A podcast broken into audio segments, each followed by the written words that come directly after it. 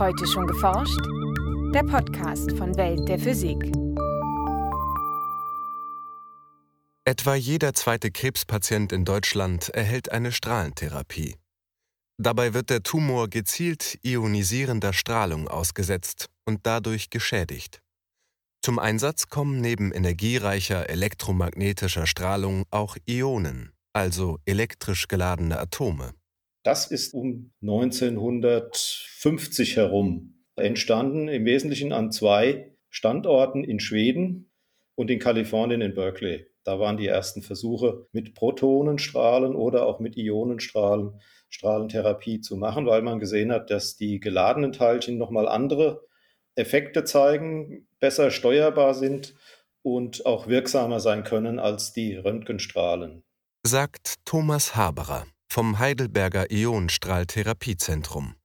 Welche geladenen Teilchen sich für eine Strahlentherapie eignen, wie sich Tumorzellen damit zerstören lassen und wie Forscher die Krebstherapie mit Ionenstrahlen künftig weiterentwickeln wollen, hören Sie jetzt in einem Beitrag von Denise Müller-Dum und Jens Kube. Jedes Jahr erkranken in Deutschland rund eine halbe Million Menschen an Krebs.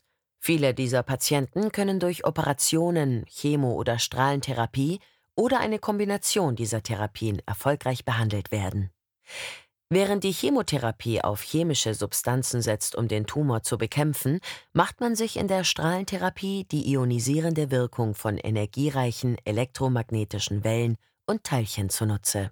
Von Ionisierung reden wir, wenn Atome des durchstrahlten Gewebes geladen werden. Das heißt, typischerweise Elektronen aus der Elektronenhülle entfernt werden.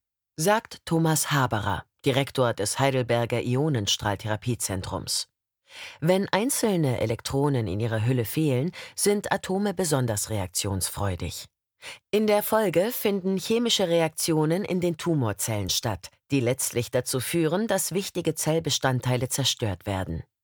Aber auch direkte Treffer können relevante Biomoleküle ausschalten und die Krebszellen so daran hindern, sich zu vermehren. Das Ziel ist ja der Zellkern, die DNA im Zellkern der Tumorzelle die so zu schädigen, dass diese Tumorzelle sich nicht mehr teilt, der Tumor nicht mehr wächst. Das ist das primäre Ziel. Allerdings schädigt die ionisierende Strahlung nicht nur den Tumor, sondern auch das umliegende gesunde Gewebe. In welchem Maße das geschieht, hängt unter anderem von der verwendeten Strahlung ab.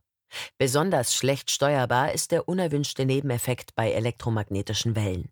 So gibt etwa Röntgenlicht die meiste Energie direkt unter der Haut ab. Danach fällt die Dosis, also die abgegebene Energie pro Kilogramm Gewebe, exponentiell ab.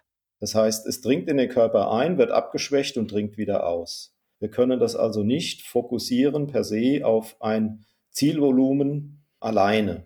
Durch eine Reihe von Vorkehrungen versuchen Medizinphysiker, das gesunde Gewebe so gut wie möglich zu schonen. Zum Beispiel lassen sie die Röntgenstrahlen während der Behandlung aus verschiedenen Richtungen auf den Tumor treffen und verteilen die Gesamtdosis auf mehrere Sitzungen. Eine Alternative zur Bestrahlung mit elektromagnetischen Wellen bieten elektrisch geladene Atome. Auch sie wirken ionisierend. Beim Durchgang durch Materie verhalten sich diese sogenannten Ionen allerdings anders als elektromagnetische Wellen. Wenn ein geladenes Teilchen in Gewebe eintritt, dann wechselwirkt dieses geladene Teilchen mit den Elektronen der Atomhüllen der Atome, die in diesem Gewebe sitzen. Und sukzessive verliert das Ion Energie und der Energieverlust pro Wegstrecke, das ist das, was wir dann als Dosis am Ort äh, auch messen können. Wenn die Ionen so langsam geworden sind, dass sie etwa die Geschwindigkeit der Hüllenelektronen der Gewebeatome haben, dann wird diese Wechselwirkung sehr schnell, sehr groß und die Ionen stoppen. Und weil die so schnell zunimmt, diese Energieabgabe, bildet sich eine Spitze aus, eine Dosisspitze. Und die nennen wir Bragg Peak. Dass die maximale Energieabgabe der Teilchen ins Gewebe genau am Ende ihrer Reichweite liegt, ist ein großer Vorteil der Partikeltherapie. Denn die Eindringtiefe der Ionen lässt sich präzise festlegen, indem man ihre anfängliche Geschwindigkeit genau justiert. So erreicht man, dass die Partikel vor dem Tumor nur wenig Energie abgeben, im Tumor viel und hinter dem Tumor so gut wie keine mehr. Um die gewünschte klinische Wirkung zu erzielen und gleichzeitig das gesunde Gewebe möglichst wenig zu schädigen, wägen Mediziner und Physiker gemeinsam ab, welche Ionen sich am besten eignen. Wie ist das Verhältnis von Schadensdichte im Tumor, wo sie hoch sein soll, zu dem davor liegenden Normalgewebe, das ja geschont werden soll? Der differenzielle Effekt, der wird maximiert. Und da muss man schauen, welches Teilchen ist optimal. Aktuell werden in der Partikeltherapie vor allem Wasserstoffionen, also Protonen und Kohlenstoffionen eingesetzt. Generell gilt, je schwerer die Teilchen, desto stärker die Schäden. Im Tumor, aber auch im gesunden Gewebe. Kinder werden daher vor allem mit den leichten Wasserstoffionen bestrahlt. Auch bei Prostatakrebs oder bestimmten Hirntumoren zeigen Protonen eine ausreichende Wirkung. Aber nicht allen Tumoren ist damit beizukommen. Ein Beispiel ist ein bestimmter Typ von Knochentumor an der Schädelbasis. Die sind sehr strahlenunempfindlich einerseits und andererseits liegen die mitten in sehr kritischen Strukturen wie dem Hirnstamm, dem Sehnerv, der Sehnervkreuzung. Das heißt, hier brauchen wir einerseits eine hohe Dosis mit einem schwereren Ion, um die Schadensdichten in diesen unempfindlichen Zellen zu erzeugen und andererseits einen sehr steilen Abfall der Dosis ins gesunde Gewebe um diese Risikostrukturen zu schonen. Und das könnten wir mit Protonen nicht erreichen. Und das wäre Indikation für Kohlenstoffionen. Die Atomkerne von Kohlenstoff setzen sich aus sechs Protonen und sechs Neutronen zusammen. Die Ionen sind damit rund zwölfmal schwerer als einzelne Protonen bzw. Wasserstoffionen. Damit eine Partikeltherapie ihre bestmögliche Wirkung entfalten kann, wird jeder Patient vor Behandlungsbeginn gründlich untersucht. Mit Hilfe von bildgebenden Verfahren wie etwa der Computer- oder Magnetresonanztomographie machen sich die Mediziner ein genaues Bild vom Tumor und bestimmen durch Laboranalysen die Krebsart. Anhand dieser Daten erstellen sie dann einen individuellen Bestrahlungsplan. Zudem wird für jeden Patienten eine Lagerungshilfe angefertigt, um sicherzustellen, dass er seine Position während der Behandlung nicht verändert. Die Bestrahlung selbst erfolgt schließlich verteilt über mehrere Sitzungen. Die Experten sprechen von Fraktionierung. Man fraktioniert ja die Dosis, weil man davon ausgeht, dass der Tumor die Strahlenschäden nicht gut reparieren kann und die Schäden akkumuliert, während das Normalgewebe, wenn man ihm 24 Stunden Zeit gibt, Schäden repariert.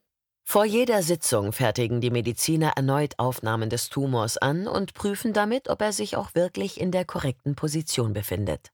Denn nur so lässt sich die im Bestrahlungsplan festgelegte Dosis exakt verabreichen.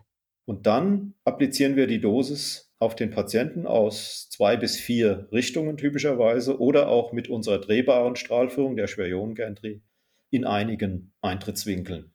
Die Gantry, eine mehrere Meter große und tonnenschwere Metallkonstruktion, ermöglicht es, den Teilchenstrahl aus verschiedenen Richtungen auf den Patienten zu lenken. Um die Ionen im Strahl auf die erforderliche Energie zu bringen, braucht es einen Teilchenbeschleuniger. Und auch der ist, je nach Typ, sehr groß. Wir haben einen Synchrotron, also einen ringförmigen Beschleuniger, der den Vorteil hat, dass man die Energie ständig ändern kann und damit die Reichweite des Breckpeaks im Tumor. Da sind die heutigen Synchrotrons für Kohlenstoffionen im Bereich 20 Meter Durchmesser. Bei Protonen gibt es sowohl Synchrotrons, die haben dann Durchmesser im Bereich 6, 8 Meter, aber der häufigere Typ ist das Zyklotron. Ein Zyklotron ist ein weiterer Beschleunigertyp. Die Anlagen sind zwar etwas kleiner, eignen sich aber nicht so gut für die Beschleunigung von Kohlenstoffionen. Deshalb nutzt man für diese schwereren Partikel ein Synchrotron. In beiden Fällen, Synchrotron und Zyklotron, werden die geladenen Teilchen durch elektrische Felder beschleunigt und mit Hilfe von starken Magneten auf einer Kreis- bzw. Spiralbahn gehalten. Sowohl Bau als auch Unterhalt dieser riesigen Infrastruktur machen die Partikeltherapie deutlich teurer als die konventionelle Strahlentherapie. Derzeit ist eine Protonentherapie in Deutschland an fünf Standorten möglich. Die Bestrahlung mit Kohlenstoffionen wird hierzulande dagegen nur an zwei großen Therapiezentren angeboten, in Marburg und in Heidelberg. Wenn man jetzt eine heute existierende Kohlenstoffanlage, die natürlich auch Protonen kann, vergleicht mit einer typischen Protonenanlage, dann ist da die Raumanforderung vielleicht 30, 40 Prozent größer als bei den Protonen und wesentlich größer als bei den Photonen. Und diese großen Anlagen, die machen dann wirtschaftlich auch nur Sinn, wenn mehrere Bestrahlungsräume versorgt werden. Mittlerweile kommen in einigen Zyklotronen bereits extrem starke supraleitende Magnete zum Einsatz, mit denen sich die beschleunigten Ionen auf noch engere Bahnen zwingen lassen. Dadurch benötigt die gesamte Anlage weniger Platz. Aber auch die für die Schwerionentherapie genutzten Synchrotrone sollen in Zukunft durch supraleitende Magnete deutlich schrumpfen. Das heißt, das Ziel ist, unser Kohlenstoffsynchrotron mit 20 Metern Durchmesser auf etwa 6 Meter im Durchmesser zu komprimieren, um zu einer Lösung zu kommen, die auf einen Tennisplatz passen würde. Und das wäre wieder ein Bild, das in ganz viele klinische Konstellationen passen würde.